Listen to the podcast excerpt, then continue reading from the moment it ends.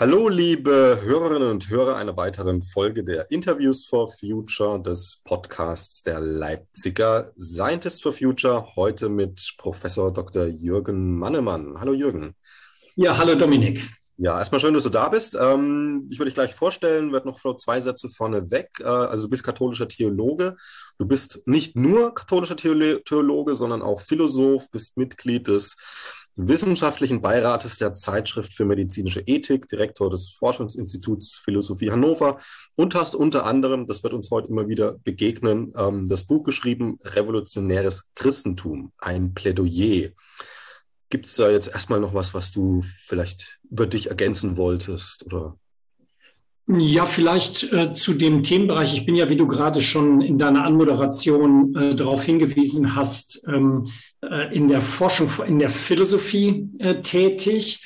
Und mein Forschungsschwerpunkt dort ist neben der, sind neben der Demokratietheorien ist es die Umweltphilosophie als Bereich der praktischen Philosophie. Von daher sind, gibt es hier also zwischen dem, was wir jetzt gleich besprechen werden, im theologischen auch Überlappungen zu den philosophischen Fragen, äh, die mich beschäftigen. Gerade in der Umweltphilosophie treibt mich die Frage um, warum handeln wir nicht so, wie wir uns wünschten, handeln zu sollen? Die erste Frage bezieht sich dann auch schon ähm, auf dein Buch. Ähm, und da hast du ein Zitat, also ein, ein, ein Zitat von dir. Die Furcht vor der Welt und die Furcht vor der eigenen Botschaft bedingen sich wechselseitig. Ähm, um das mal aufzugreifen, also wenn ich, wenn ich die Furcht vor der Welt und die Furcht vor der Botschaft eben aus christlicher Sicht betrachte, ähm, steckt dann in dieser Furcht nicht ein Stück weit eine, eine Abkehr Erstmal ähm, äh, hast du recht, es ist eine Abkehr. Äh, wenn ich schreibe, die, die, Kirchen oder dass hierzulande die Christinnen tendieren dazu, sich von der Welt äh, zu verabschieden, dann ist das eine Abkehrbewegung von dem, wozu wir doch als Christinnen aufgerufen sind. Denn wir sind als Christinnen dazu aufgerufen und ähm, dieses Motto hört man ja immer wieder in den Kirchen, die Schöpfung zu bewahren. Denn Gott hat ja keine Religion erschaffen, Gott hat auch keine Kirche erschaffen, sondern Gott hat die Welt erschaffen. Und unsere Aufgabe ist es, diese Welt die Erde, die ein Lebenshaus ist und die ja, wie wir wissen, im wahrsten Sinne des Wortes brennt, zu erhalten. Das heißt, der Schöpfungsauftrag besteht darin, mit Gott ums Leben zu kämpfen. Und äh, angesichts der ökologischen und klimatischen Krise stellt sich für mich die Frage, ja, wo sind denn die Kirchen? Ich habe den, den Eindruck, dass die Kirchen sich von der Welt entfremdet haben und auch der eigenen Hoffnung misstrauen und deswegen die Ansprüche des Christentums selbst zurückschrauben. Diese Hoffnung, also die Angst vor der Hoffnung, die du angesprochen hast, ist das nicht vielleicht mehr so eine Angst nicht vor der Hoffnung selbst, sondern eher vor diesem beschwerlichen und auch gegen ein momentanes System gewandten Weg in Richtung dieser Hoffnung? Jetzt komme, greife ich mal auf einen Philosophen zurück. Adorno, der Philosoph Theodor W. Adorno, hat uns äh, ins Stammbuch geschrieben, dass wir uns nicht von der Macht der anderen und von der eigenen Ohnmacht dumm machen lassen sollen. Und wir dürfen nicht vergessen, bei all unseren unseren Gefühlen, gerade von, äh, ich bin ja auch Klimaaktivist, ähm, unter Klimaaktivistinnen der Ohnmächtigkeit ähm, angesichts der Macht fossiler äh, Konzerne dürfen wir nicht vergessen, dass es nicht nur Kipppunkte im Klima gibt, sondern es gibt auch Kipppunkte in gesellschaftspolitischen Transformationsprozessen. Und ich glaube, diese Hoffnung auf solche Kipppunkte, die dürfen wir uns nicht ausreden lassen. Woraus können denn Christen mal ganz explizit, auch wirklich Christinnen und Christen, diesen Mut schöpfen, ähm, sich als schwächere einzelne Personen oder, oder kleinere Gruppen oder wie auch immer eben gegen dieses große System zu wenden? Also was gibt die Lehre daher? Also die, die Lehre jetzt mit, nicht mit Doppel-E, sondern ja, die, ja. Was gibt die Lehre dort her? Ich würde sagen, es ist keine Lehre, sondern es sind Narrationen, es sind Erzählungen. Die biblischen, ähm, äh, die, die Bibel bestehend aus dem ersten und aus dem zweiten Testament, das ist ja nicht einfach ein, das ist ja nicht ein Geschichtswerk, sondern das ist eine Sammlung von unterschiedlichsten ähm, Erzählungen, die auch teilweise auch gegeneinander stehen, also gegenstrebig verlaufen. Und wichtig scheint es mir hier zu sein, dass ähm, äh, dass man in solchen Narrativen geradezu lebt, dass man sie verinnerlicht hat. Und wenn man Geschichten verinnerlicht hat, Erzählungen verinnerlicht hat, dann können sie ein Eigenleben in einer Person annehmen und in bestimmten Situationen dann zu einem Handeln motivieren, zu dem man, äh, zu, zu dem die Person, die sich daran erinnert, an diese Erzählung, glaubte niemals in der Lage gewesen zu sein. Schauen wir uns zum Beispiel die Bergpredigt an. Also selig sind die, ähm, die Frieden stiften. Äh, wenn dich jemand auf die eine Wange schlägt, äh, halte ihm die andere hin. Wenn er dir einen, ähm, dich zwingt, äh, eine Meile mit dir zu gehen, geh zwei äh, mit ihm, mit ihm. Äh, also die Bergpredigt, die versucht, ähm, unser Handeln genau ähm, gegenstrebig, unser, Widerstreb, unser Widerstandshandeln gegenstrebig auf den äh, zu verstehen und zu deuten, die setzen wir nicht einfach so um. Das heißt, wenn ich die Bergpredigt beispielsweise lese, dann funktioniert das ja nicht so, dass ich nach der Bergpredigt handle, dass ich sage, okay, ich habe jetzt den Text gelesen, jetzt setze ich das um. Denn eigentlich müsste ich mich fragen, ich bin noch nicht verrückt. Wenn ich das, was dort von mir verlangt wird, umsetze, dann setze ich ja mein Leben aufs Spiel. So etwas macht man ja nicht freiwillig. Das ja, heißt, man muss sich mit diesen Texten, mit diesen ähm, Erzählungen und Texten so auseinandersetzen, dass man sie verinnerlicht und dann darauf hoffen, dass es Konstellationen im eigenen Leben gibt, in denen plötzlich man, in, in denen plötzlich der Mut ergriffen wird, etwas von dem, was dort behauptet und gefordert wird, umzusetzen. Und diese Offenheit, die gilt es mitzubringen. Wer diese Offenheit natürlich nicht hat und von Anfang an sagt, diese Texte sind so radikal, die können für mein Leben gar keine Bedeutung haben und wenn nur entradikalisiert, vielleicht auch nur idealisiert, äh, metaphorisiert, ähm, aber nicht wirklich real, äh, wenn ich diese Offenheit nicht habe, dass sie tatsächlich in meinem Leben äh, lebbar werden können, dass das aber nicht einfach nur von mir abhängt, sondern von den Konstellationen und ich eine Offenheit dafür besitzen muss, dann werden sie nie mit Leben, äh, mit Leben gefüllt werden. Auch wieder auf diesen Kontext, um den es uns ja hier letztlich geht. Ähm, wenn jemand sich ernsthaft Christin, Christ nennt, wäre dann dieses, dieses Ding, ich gehe zumindest einmal in der Woche in, in den Gottesdienst heutzutage nicht viel wichtiger oder viel mehr das zu sagen, ich gehe auf die Straße, wenn es sich ergibt und tue da meinem Dienst an eben dem Geschenk Gottes, an der Schöpfung, anstatt mir einfach irgendwo, ich sag's mal so flapsig, alte Texte anzuhören, die ich schon tausendmal gehört zu haben. Ja, also da würde ich Folgendes sagen. Erstmal gibt es von Paulus her betrachtet ähm, zwei unterschiedliche Gottesdienste. Es gibt den Gottesdienst wenn jetzt mal in deiner Sprache, Dominik, in dem Beispiel, das du jetzt gerade angeführt hast, der darin besteht, ich gehe zur Kirche und nehme an dem Gottesdienst teil. Aber dann gibt es auch den Gottesdienst als Dienst des Lebens. Das heißt, es gibt, wenn ich mich jedes Mal, wenn ich mich für das Leben einsetze und um das Leben kämpfe, dann ist das bereits Gottesdienst. Und es gibt im, oder sollte es im Christentum nicht geben, diese Aufspaltung von, ähm, von einem innerlichen Dienst und einem, einem inneren spirituellen Dienst und einem äußeren sozialen Dienst. Beides gehört oder sollte für Christinnen zusammengehören. Es gibt keine Spiritualität ohne gesellschaftspolitisches Engagement. Und aus christlicher Perspektive gibt es keine, kein gesellschaftspolitisches Engagement christlich gedacht ohne die, die Spiritualität. Also beides gehört hier zusammen. Und ein Zeichen dafür, ob ich ähm, wirklich die Dynamik eines Gottesdienstes in der Kirche verstehe, ist, ob dieser Gottesdienst mich dazu animiert, wie du sagst, auf die Straße zu gehen, ob dieser Gottesdienst mich dazu animiert, mich, zu, mich mit anderen zusammenzutun, um Probleme des Lebens und Probleme, die es im Leben gibt, gemeinsam mit ihnen umzugehen, sie vielleicht sogar zu bewältigen. Das ist es, was der Gottesdienst, was Gottesdienste in uns auslösen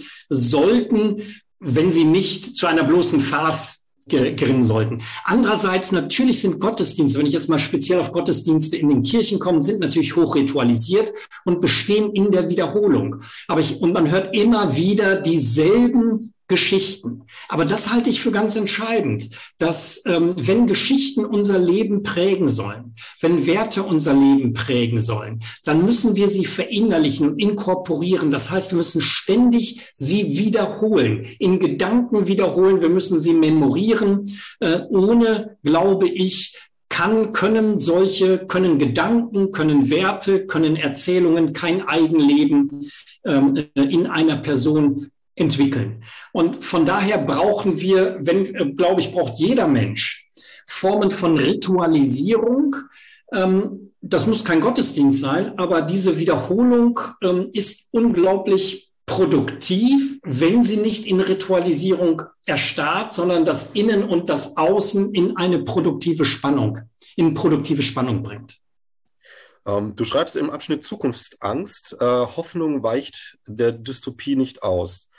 Ähm, die Dystopie ist ja schon was, was jetzt hier reingeschwungen hat, nämlich die Zerstörung, die mutwillige Zerstörung der Erde wegen ein bisschen ähm, Geld, ein bisschen äh, Macht und so weiter und so fort. Ähm, ist es daher nicht vielleicht auch wirklich die tiefe Aufgabe von Christinnen und Christen, ähm, dieser Dystopie nicht auszuweichen, sondern sich der quasi lösungsorientiert auch als Einzelpersonen äh, entgegenzustellen?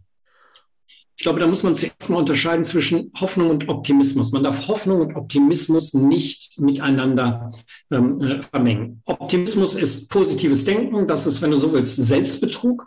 Man schneidet alles Negative aus dem eigenen Gesichtsfeld weg und will nur noch das Positive sehen.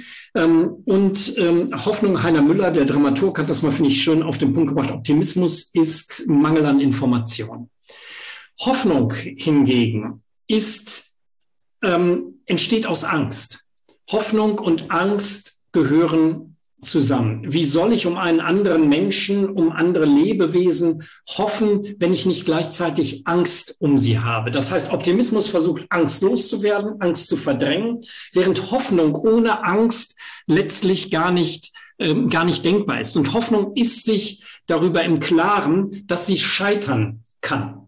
Aber ihr Erfolg bemisst sich nicht an ihrem Erfolg, sondern daran, dass sie sinn, dass etwas sinnvoll ist. Václav Havel hat das, finde ich mal schön auf den Punkt gebracht, indem er ähm, gesagt hat, dass die Hoffnung sich nicht darauf ausrichtet, ob etwas erfolgreich ist, sondern danach bemisst, ob etwas sinnhaftig ist.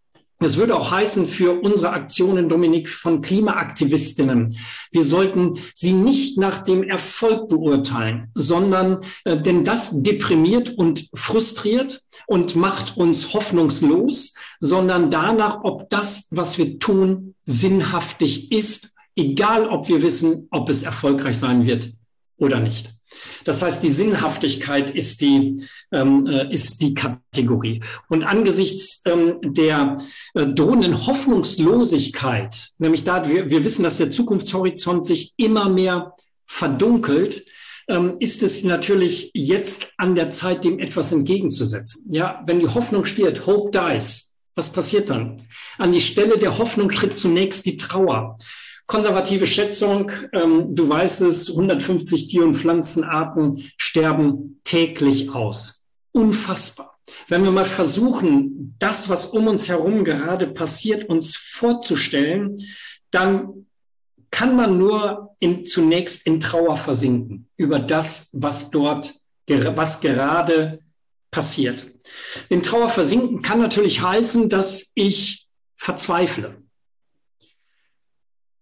Jetzt kann man sagen, und Christinnen tendieren dazu, Verzweiflung ist etwas Schlechtes, wir müssen auch immer hoffen, warum sollen wir verzweifeln? Ähm, sollen wir dann nicht von dieser Trauer lassen? Und äh, da ist zu sagen, nein, lasst von dieser Trauer nicht, selbst wenn diese Trauer in Verzweiflung führt. Denn, und da hat der Friedensnobelpreisträger und Auschwitz-Überlebende Elie Wiesel darauf aufmerksam gemacht, wenn du die Wahl hast zwischen Gleich äh, zwischen ähm, Verzweiflung und Gleichgültigkeit. Das wäre nämlich die, die Alternative, das zu verdrängen, sich indifferent äh, zu verhalten, zu wählen. Dann wähle immer die Verzweiflung. Denn aus Verzweiflung kann noch etwas entstehen. Aber aus Gleichgültigkeit, aus Indifferenz entsteht per Definition nichts. Aber Trauer muss nicht unbedingt in die Verzweiflung führen. Trauer kann Platzhalterin von Hoffnung werden, nämlich dann, wenn ich nicht in meinem Zimmer für mich allein traure, sondern mich mit anderen Menschen zusammenschließe und eine gemeinsame Trauer erfahre, die, in Aktie, die zu Aktionen motiviert. Und in den Aktionen, in den gemeinsamen Handeln, vor allen Dingen im Protest, kann ich kann dann etwas so aufscheinen wie Möglichkeitssinn, dass etwas anderes möglich ist. Übrigens, der Philosoph Burkhard Liebscher Trauer mal definiert als die, die Seele hat mal äh, zu Trauer geschrieben, die Seele der Trauer ist der Protest. Und wenn, wie gesagt, gemeinsame Trauer sich in Protest artikuliert, kann Möglichkeitssinn aufscheinen. Aber Möglichkeitssinn kann nur aufscheinen, wenn ich Veränderungserfahrung mache um hier auch nochmal Adorno, den ich vorhin schon mal zitiert habe, zu zitieren, der mal ähm, geschrieben hat in seiner negativen Dialektik, nur wenn was ist sich ändern lässt, ist das, was ist, nicht alles. Ich wiederhole das nochmal. Nur wenn was ist sich ändern lässt, ist das, was ist, nicht alles. Das heißt, woher nehme ich das, ähm, die, das Bewusstsein, dass das, dass der Status quo nicht alternativlos ist? dass es, dass andere Dinge möglich sind. Nur dadurch, indem ich selbst Teil von, und sei es auch nur im ganz kleinen Teil von Veränderungsprozessen bin. Und wenn die Trauer dazu führt, dass ich Veränderung erfahre, widerständiges, durch widerständiges Handeln, dann ähm, äh, äh, dann kann Möglichkeitssinn aufpoppen und genau das, den brauchen wir in der jetzigen Situation. Wir leiden unter einem zu viel an sogenanntem Realitätssinn und ähm, äh, leiden an einem Mangel an Möglichkeitssinn. Und dazu braucht es, wie gesagt, widerständiges Handeln. Und dazu braucht es Aktionen zivilen Ungehorsams. Um, ähm, du hast jetzt schon mehrmals äh, dich selbst als Aktivist bezeichnet. Ich würde da jetzt mal zwei Fragen zu so reinschieben. Die eine bitte wirklich als Ja-Nein-Frage. Ja. Ähm, wenn du sagst, letztlich als Ja-Nein nicht beantworten, dann lass mal sie weg.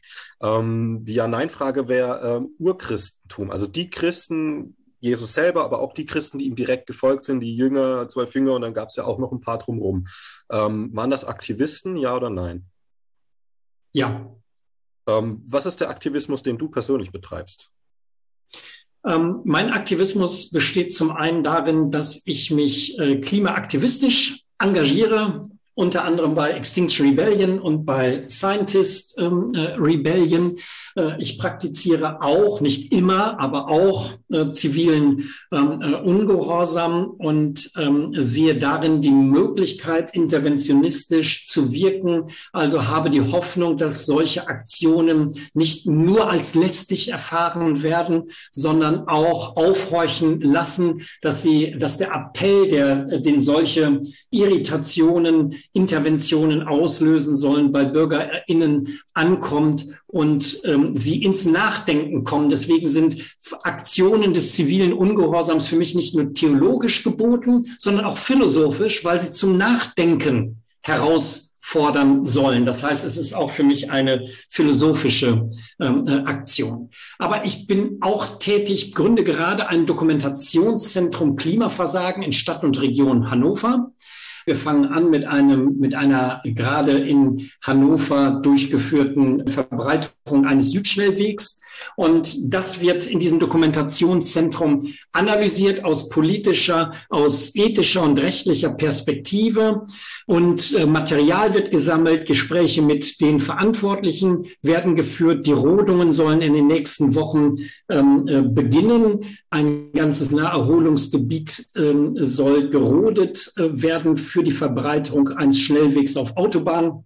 Niveau. Und wir gehen jetzt hin mit WissenschaftlerInnen und Expertinnen und analysieren das, was jetzt passiert, um 2030 ein öffentliches Hearing äh, mit den jetzt verantwortlichen EntscheidungsträgerInnen durchzuführen, die dann auf das, was sie angerichtet haben oder gemacht haben, ähm, rückblicken sollen ähm, und erklären sollen, warum sie das gemacht haben und wie sie das ähm, jetzt mit dem Abstand äh, auch einschätzen werden. Das soll nicht dazu dienen, Menschen an den Pranger zu stellen, sondern es, diese Form von Controlling soll dazu dienen, ähm, äh, EntscheidungsträgerInnen zu sensibilisieren für ihre Verantwortung und herauszufinden, welche Spielräume, Handlungsspielräume sie tatsächlich in ihrem Verantwortungsbereich ähm, äh, Bereich haben. Also da bin ich engagiert und dann auch in der Politikberatung.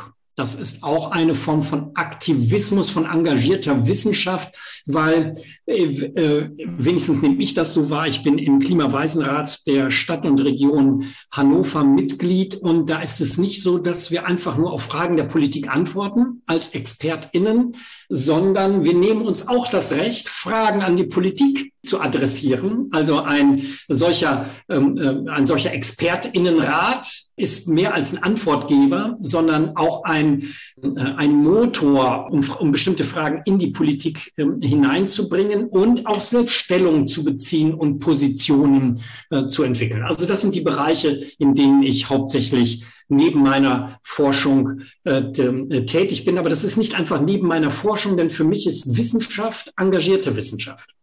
Und engagierte Wissenschaft heißt nicht nur immer wieder neue Wissenschaftsformate zu entwickeln, um, mit, um BürgerInnen ähm, die Erkenntnisse, die gewonnen wurden in der Wissenschaft äh, zu erläutern. Es geht auch nicht nur in engagierter Wissenschaft darum, Bürger zur Wissenschaftsmündigkeit also fähig zu machen, Wissenschaftsmündigkeit auszuprägen. Es geht auch nicht nur darum, ähm, zivilgesellschaftliche Engagementpraxis, die ja selbst viel Wissen generiert hat, äh, aufzugreifen und in die Wissenschaft hineinzutragen, sondern es geht darum, in für mich in engagierter Wissenschaft auch ähm, äh, zu sehen, es gibt Situationen, in der man jetzt praktisch philosophisch gesprochen, in denen es nicht mehr ausreicht, über das gute Leben nachzudenken, wenn das Überleben gefährdet ist. Und dann muss engagierte Wissenschaft engagierter werden. Das heißt, zu den genannten ähm, Bereichen muss sie meines Erachtens auch aktivierend wirken.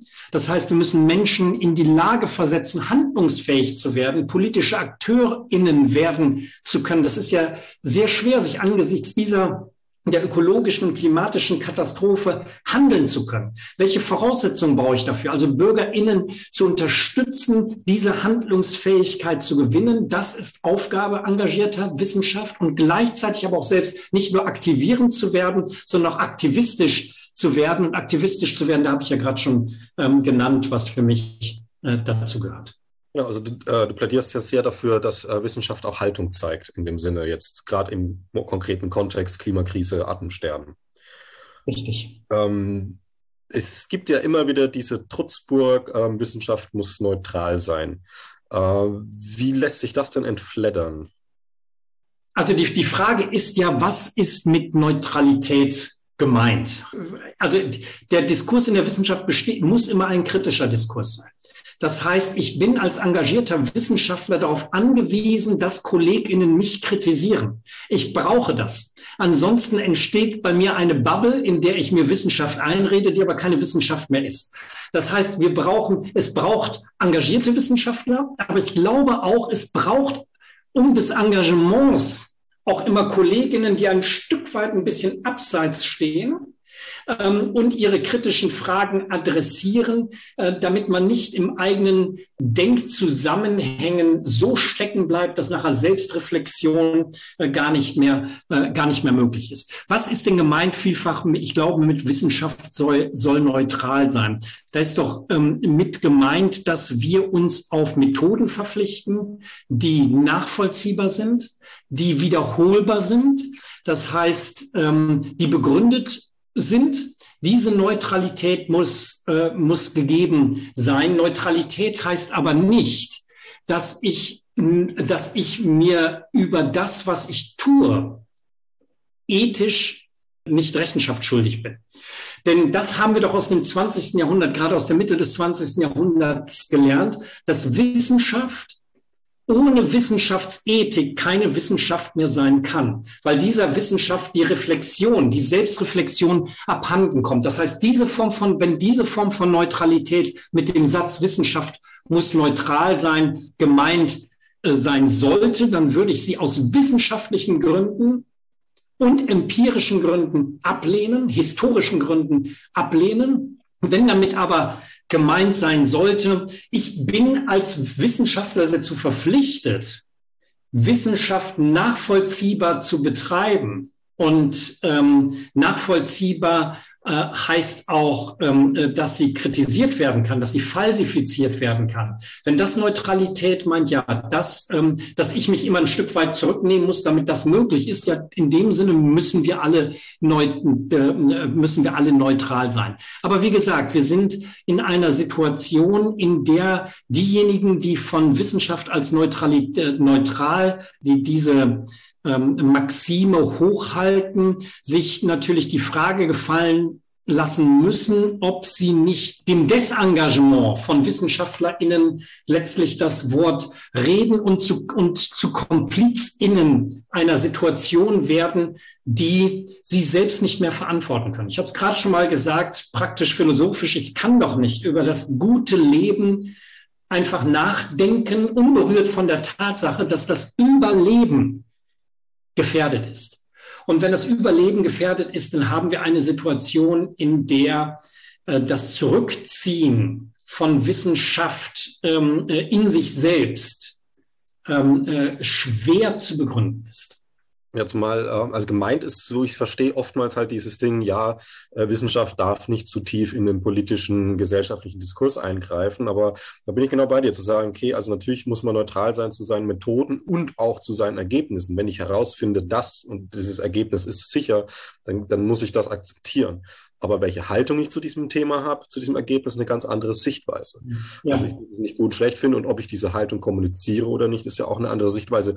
Und ähm, was vielleicht auch immer wieder vergessen wird, äh, gehen wir mal nicht so weit, wie Schellenhuber geht und sagt, dass die Menschheit äh, droht auszusterben. Aber wenn wir so weit gehen, wie, wie jegliche Klimaforschung, jegliche Sozialforschung im Klimakontext geht, wenn wir bei drei, vier Grad landen, nämlich dass, ähm, dass unsere Gesellschaft nicht mehr existieren wird, dann wird auch die Wissenschaft nicht mehr existieren in der Form. Also ähm, sollte die Wissenschaft doch eigentlich ähm, auch allein schon aus Selbstschutz und aus dem Weitertragen des äh, Leuchtfeuers der Wissenschaft jetzt dafür sorgen, dass die Wissenschaft auch dann noch am Leben ist. Ja, und zumindest so, sich so in der Öffentlichkeit artikulieren, und das sind zum Beispiel auch Formen des, ähm, äh, des zivilen Ungehorsams, dass die Stimme der Wissenschaft unüberhörbar wird.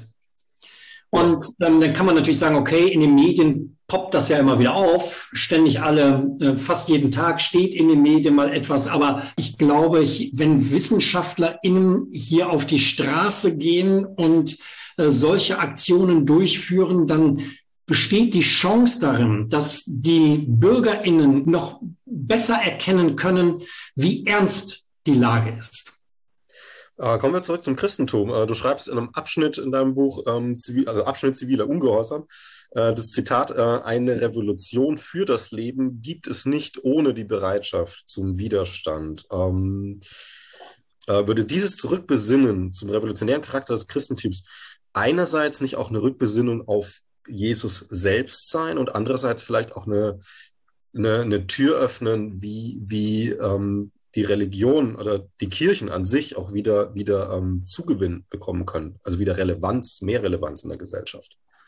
Die Frage, ob die Kirchen noch zu retten sind, ja, die, die interessiert mich ähm, äh, überhaupt nicht, weil meine Aufgabe als Christ, so wie ich es sehe, ist nicht die Frage, sind die Kirchen noch zu retten? Das interessiert uns jetzt nicht, sondern wir müssen unseren Beitrag leisten, äh, das Schlimmste äh, zu verhindern und damit junge Generationen noch überhaupt etwas äh, annähernd so etwas vorfinden werden, was wir noch positiv als Zukunft ähm, betrachten können. Das könnte natürlich dazu führen, dass das ähm, dass Christinnen ihr Kirche sein neu entdecken, neu wiederentdecken. Und zwar nicht einfach in einer Institution als einem Verwaltungsapparat, der nur auf das eigene Überleben äh, fokussiert ist, sondern als eine Lebensform, die es im Alltäglichen zu leben gilt. Nehmen wir beispielsweise die Auferstehung. Ich meine, im Zentrum des Christentums steht die Lehre von der Auferstehung. Aber Auferstehung heißt doch nicht, in erster Linie, dass es für mich ein Leben nach dem Tod irgendwann gibt, in dem meine individuelle Existenz weiterlebt.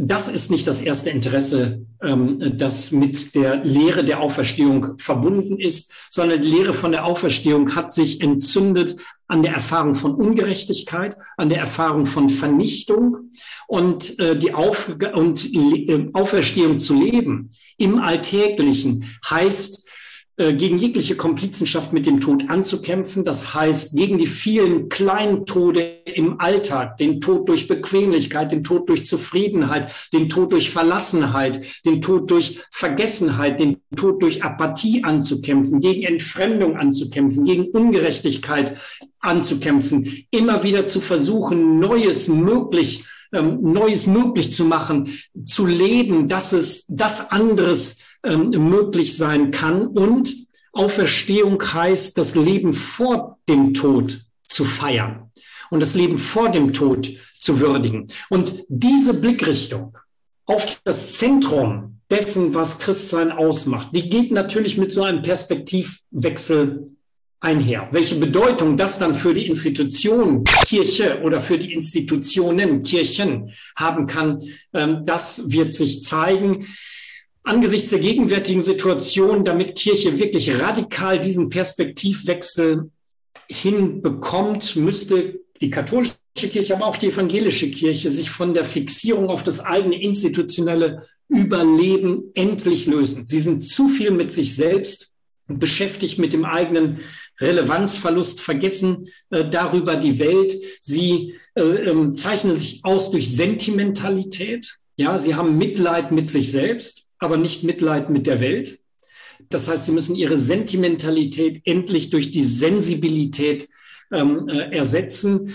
Und äh, das, was Jesus gesagt hat, wer sein Leben verliert, wird es in neuer Weise gewinnen. Wer sein Leben um meinetwillen verliert, wird es in neuer Weise gewinnen. Das müssen die Kirchen institutionstheoretisch ähm, neu umsprechen. Wer seine Institution um meinetwillen, das heißt um die Zukunft der Welt, weil wir uns für die Welt einsetzen, für den Erhalt dieser Welt, wenn wir dadurch unsere Institutionen aufs Spiel setzen, dann haben wir auch die Chance, sie vielleicht in neuer Weise zu gewinnen. Aber ich betone es nochmal, Dominik, das ist nicht meine erste, erste Frage, die Rettung, ähm, äh, die Rettung der Kirche. Das halte ich für, das führt uns in die falsche ähm, Richtung, sondern unabhängig davon zu fragen, was ist unsere Aufgabe? Und die Aufgabe ist es, mit anderen AkteurInnen zusammen für das Leben ähm, äh, zu kämpfen. Und damit sind Christinnen nicht etwas, was sie auszeichnet ähm, äh, vor Nichtchristinnen. Nein, das ist unsere Aufgabe als Menschen für das Leben, für den Erhalt des Lebens zu kämpfen. Und vor allen Dingen auch das, was die Kirchen ja bislang überhaupt, ich würde sagen, fast gar nicht auf dem Schirm haben, den Erhalt des Lebens der nichtmenschlichen Kreaturen. Also was den Kirchen abgeht, ist das, was ich Schöpfungskompassion nenne, also eine Mitleidenschaft die dafür ähm, äh, sensibilisiert, dass der Mensch, der mir begegnet, nicht einfach ein alter Ego ist, sondern einzigartig ist, einen Eigennamen hat, dass das Tier, das mir begegnet, nicht Vieh ist, dass die Pflanze, die ich wahrnehme, nicht bloß Gewächs ist, sondern dass dieser Mensch, der mir begegnet, dass dieses Tier, dass dieses Gewächs jeweils etwas ist, das sein beziehungsweise ihr Leben leben will. Und das haben wir zu achten und dafür haben wir zu kämpfen. Ein Stichwort, das finde ich, das mir in letzter Zeit wieder, ich sage wieder, von Bedeutung, von großer Bedeutung geworden, für mich von großer Bedeutung geworden ist, ist die Ehrfurcht vor dem Leben von, ähm, äh, von, äh, von Albert Schweitzer. Ich glaube, diese, ähm, äh, diese Maxime von, und die Grundhaltung, die sich darin ausdrückt, wie Schweizer sagt, ich muss erkennen, dass ich Leben bin, das Leben will, inmitten von Leben, das Leben will. Wenn ich das einmal erkannt habe, und erkennen heißt hier nicht einfach kognitiv erkennen, sondern sensibel erkannt habe, also äh, wenn ich das erfahren habe, dann kann sich etwas ändern. Und das meint Schöpfungskompassion. Wir brauchen die Erfahrung dessen, was Ehrfurcht vor dem Leben heißt. Und ich würde mal wie Schweizer auch behaupten, jede Person kann sich an Erschließungsereignisse erinnern, die zu einer solchen Ehrfurcht vor dem Leben wenigstens für einen kurzen Moment sensibilisiert haben. Aber Schweizer hat auch Recht darin, dass er sagt, wir selbst und die Gesellschaft, und das haben wir gelernt durch die Gesellschaft, in der wir, in die wir hineinsozialisiert worden sind, wir wissen sehr genau, wie, wie es uns gelingt, diese Sensibilität, die durch Erschließungsereignisse der Ehrfurcht vor dem Leben, äh, die wir dort erfahren haben, wie wir die ständig gut wieder neutralisieren können. Und wir müssen uns davon wieder wegbewegen, von diesen unserer Fähigkeit, die wir leider Gottes haben, uns ständig wieder unsere Empfindungen zu neutralisieren. Gibt es nicht auch, also ich bin mir nicht ganz sicher, aber irgendwie klingelt es bei mir im Hinterkopf, es gibt auch diesen biblischen Spruch irgendwie, an ihren Handlungen sollst du sie erkennen. Oder an ihren Früchten, ja. Also. An ihren Früchten werdet ihr sie erkennen. Und das ist natürlich gerade, wenn du diesen Satz jetzt auf die gegenwärtige Situation der Kirchen hierzulande, ich betone immer hierzulande, ja, ja.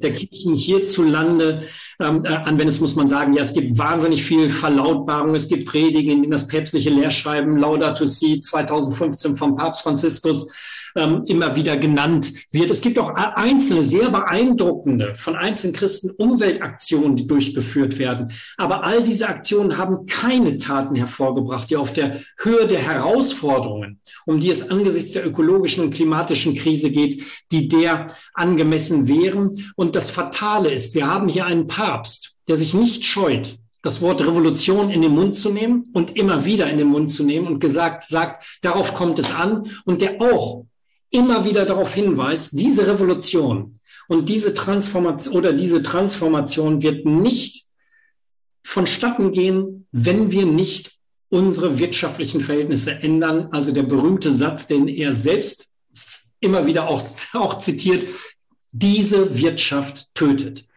Die Kirchen müssen endlich hierzulande über die kapitalistische Ökonomie radikal nach denken und ähm, sich dafür einsetzen, dass wir neue Formen des Miteinanderwirtschaftens ähm, äh, entwickeln. Und wenn sie das nicht tun, bleibt alles Makulatur. Und ob sie diesen Mut aufbringen werden als Profiteure, die privilegiert sind durch das System, äh, das weiß ich nicht. Das, wenn sie, das wäre aber von, ähm, äh, von den Kirchen gefordert. Da gab es auch dieses Zitat ähm, vom Papst, das du auch in deinem Buch erwähnst. Ich möchte daran erinnern, dass wir das Aussterben einer Art beklagen können, als wäre es eine Verstümmelung. Das, das ist natürlich auch was, was schön klingt, aber es schmeckt mir so ein bisschen nach, ja, beklagen kann ich sehr viel, da sitze ich passiv zu Hause und beklage. Aber warum tue ich nicht die Tat dagegen fordern? Also genau, aber das ist ja das, der Unterschied, den ich vorhin versucht habe, durch die Unterscheidung von Sentimentalität und Sensibilität einzufügen. Ich kann ja. sentimental sein und dann setze ich mich mit dem Leid, von dem ich rede, über das ich rede, abstrakt auseinander. Ich bin geradezu sogar angerührt auch, äh, kann sogar zu Tränen gerührt sein, aber es führt, führt zu nichts. Sondern ich, ich finde noch die Situation irgendwie für mich auch sogar noch ansprechend.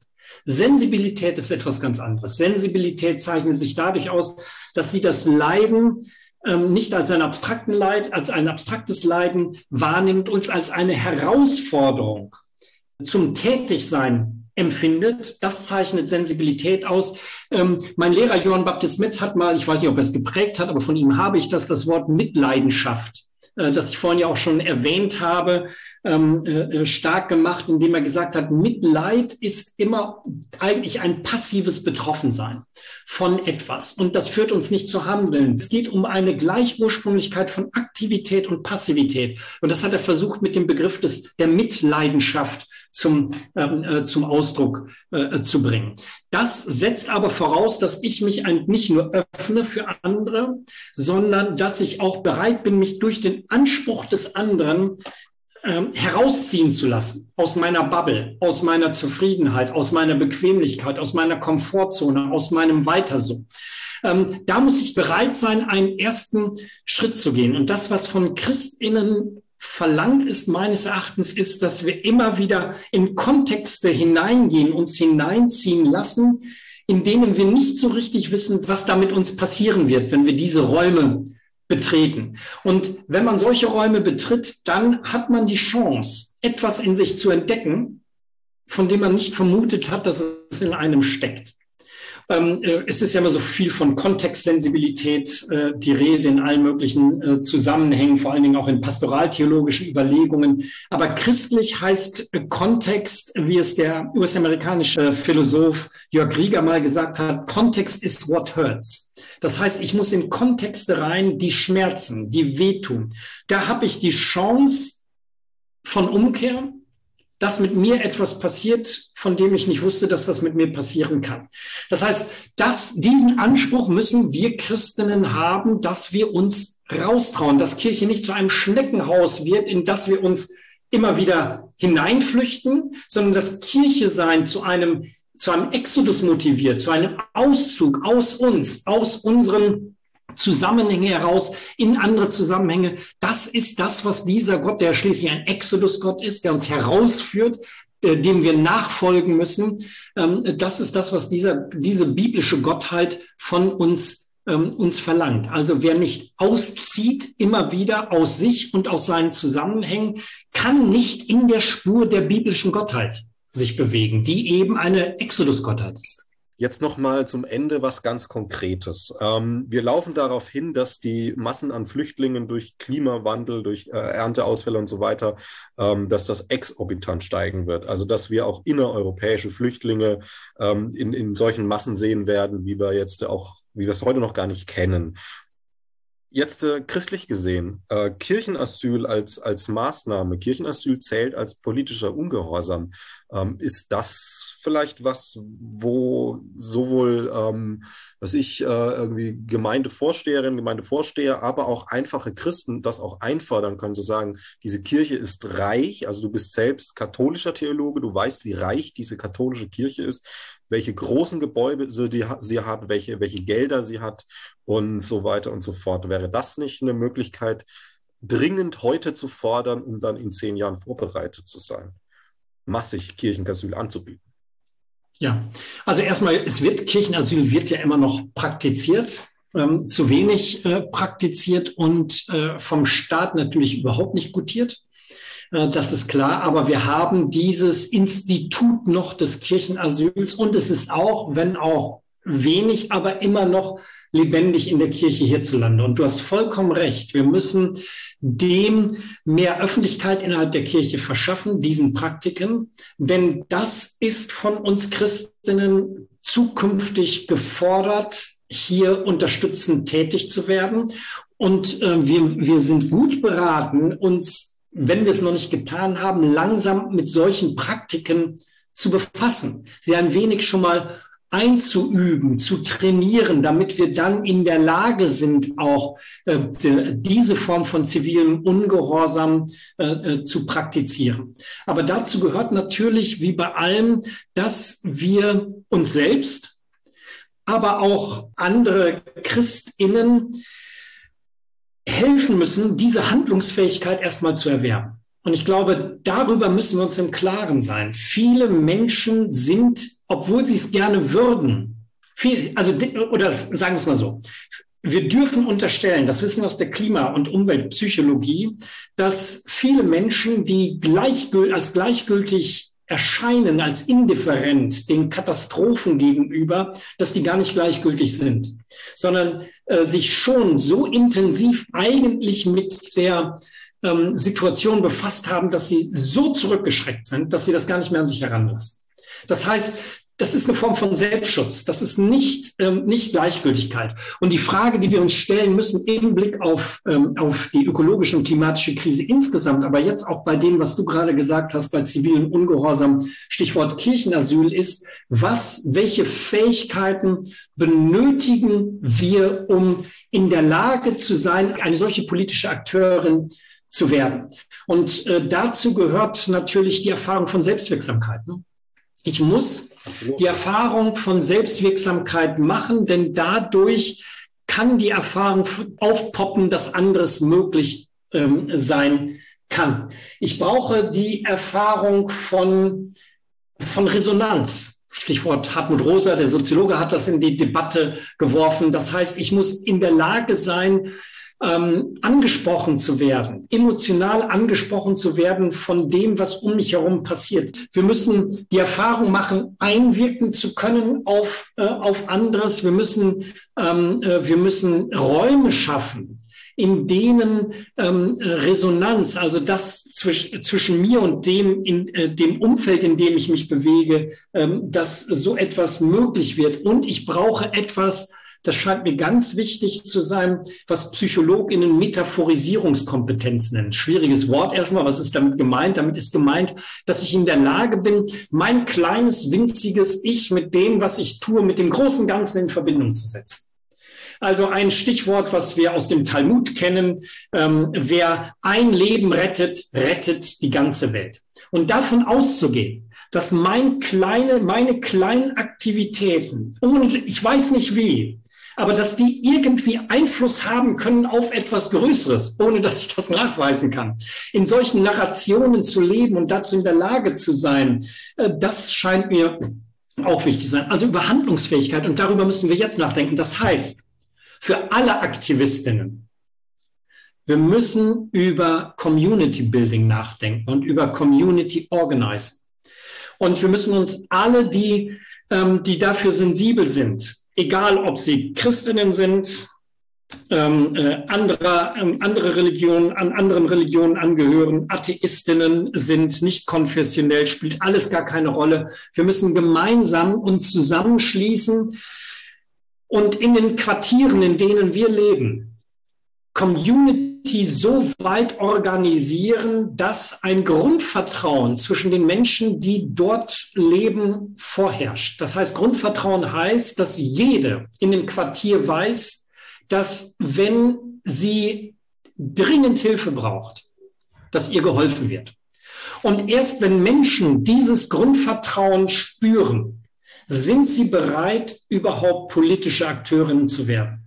Ähm, das, der ganze Appell an BürgerInnen aufzustehen, etwas zu tun, geht ins Leere, wenn dieses Grundvertrauen vor Ort nicht da ist. Deswegen müssen wir unsere Aktionen und die des Kirchenasyls und des, der, der Aktion des zivilen Ungehorsams, glaube ich, verknüpfen mit Community Building und Community Organizing, wenn wir wirklich ähm, ähm, mehr Menschen zu politischen AkteurInnen ähm, machen wollen.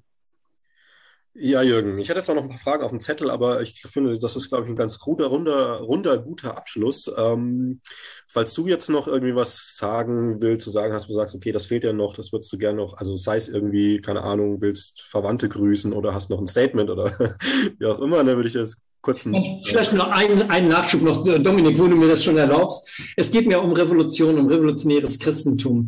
Und ähm, wenn hier von Revolution gesprochen wird, und das knüpft genau an diese Community-Bildung an, Bildung an, dann geht es darum, Revolution zu verstehen, nicht als etwas, das zerstört, sondern als etwas, das rettet und als eine neue Beziehungsweise. Das heißt, ähm, diese Revolution geht davon aus, dass es unsere Aufgabe ist, neue Beziehungsweisen zu stiften im Miteinander, ähm, die die Basis dafür sind, dass neue Lebensformen generiert äh, werden können. Und deswegen halte ich Community Building wirklich für eine revolutionäre Aufgabe. Punkt, Schluss aus. Danke. Ja, Jürgen, danke ich dir fürs Gespräch.